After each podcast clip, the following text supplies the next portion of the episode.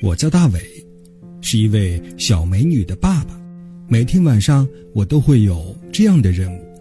爸爸，我要睡觉了，我想听睡前故事。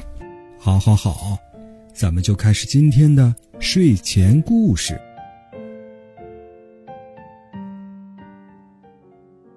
晚上好，小朋友，大伟叔叔讲睡前故事又和你见面了。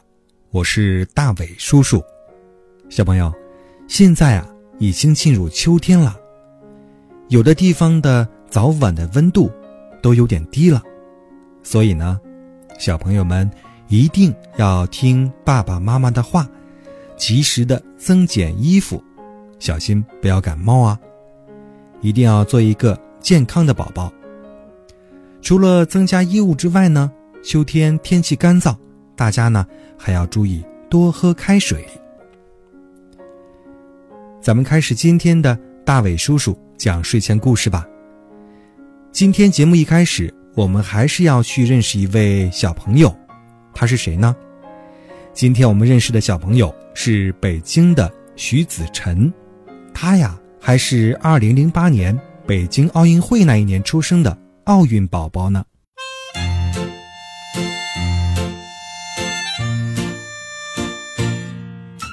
好，大伟叔叔，我我叫徐子晨，我觉得你讲的故事非常好听，谢谢你。今天我为你们背诵一首古诗：咏柳贺知章，碧绿妆成一树高。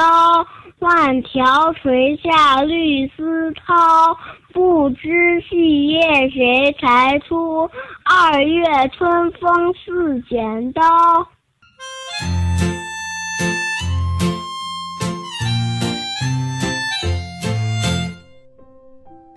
感谢徐子晨小朋友给大家表演的古诗，你的发音吐字非常好。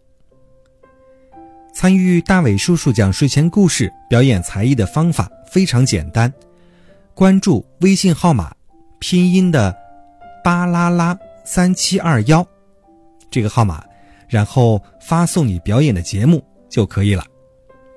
好的，来开始今天的睡前故事吧。小朋友，大伟叔叔问你一个问题：发生火灾，我们要拨打什么号码进行求救呢？对了，是幺幺九。那大伟叔叔再问你，火灾又是怎么发生的呢？这个问题是不是把你给难住了呢？大伟叔叔告诉你啊，火灾往往是人们粗心大意或者责任心不强导致的。下面的这个故事中，两只老鼠就惹祸啦，他俩的好奇心。导致了一场大火灾，我们来听睡前故事，以后离火远一点。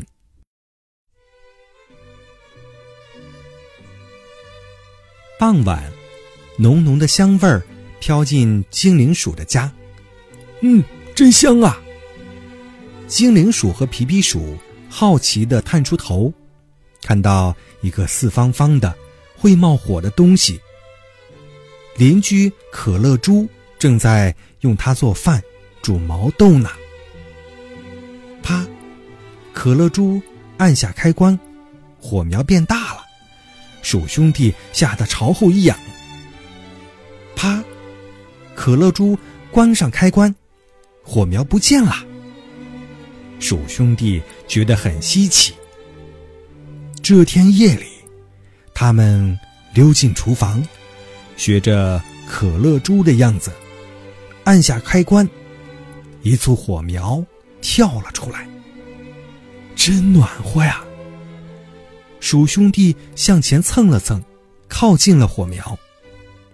皮皮鼠把一袋玉米放进锅里，玉米粒儿跳呀跳，变成了一锅喷香的爆米花。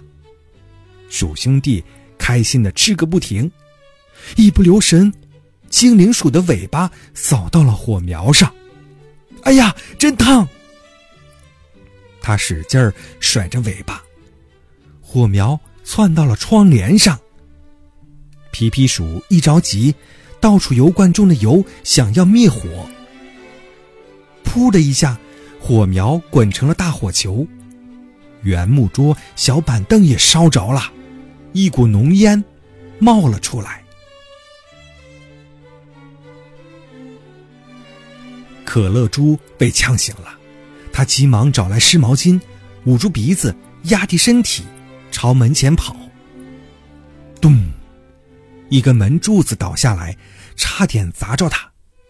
救命！救命！鼠兄弟大声呼救。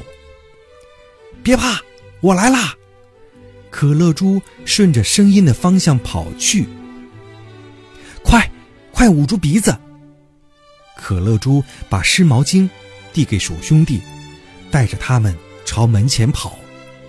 等等，等等，我的粮食！精灵鼠停下来，别管了，快逃吧！可乐猪拉着精灵鼠就跑。大火越烧越旺，快把房子吞掉了。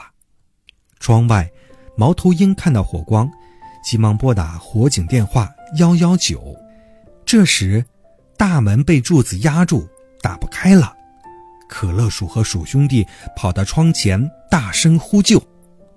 一排排小房子亮起了灯。可乐猪接着，小猴从树上扔来一根长树藤，小象用长鼻子吸满了水，喷到窗子上。小动物们提着水桶，端起水盆，一起来灭火。可乐猪和鼠兄弟拉着树藤爬了下来。太可怕了！他们一屁股坐在地上，大口喘着气。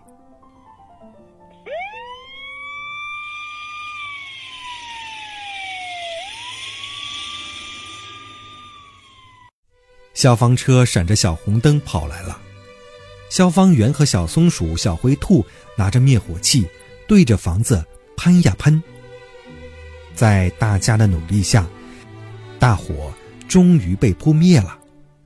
对不起，都怪我们。鼠兄弟低着头向可乐猪道歉。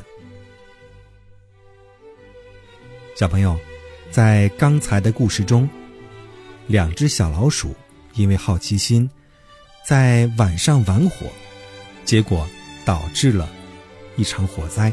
你还记得故事中？可乐猪在这场火灾中是怎么做的呢？可乐猪被呛醒之后啊，他急忙找来了湿毛巾，捂住鼻子，压低身体，朝门前跑。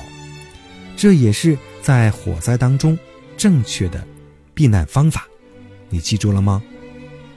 另外，在发生火灾的时候，第一件事情就是要拨打幺幺九。好了，大朋友、小朋友。今天的睡前故事就到这里了，祝大家晚安。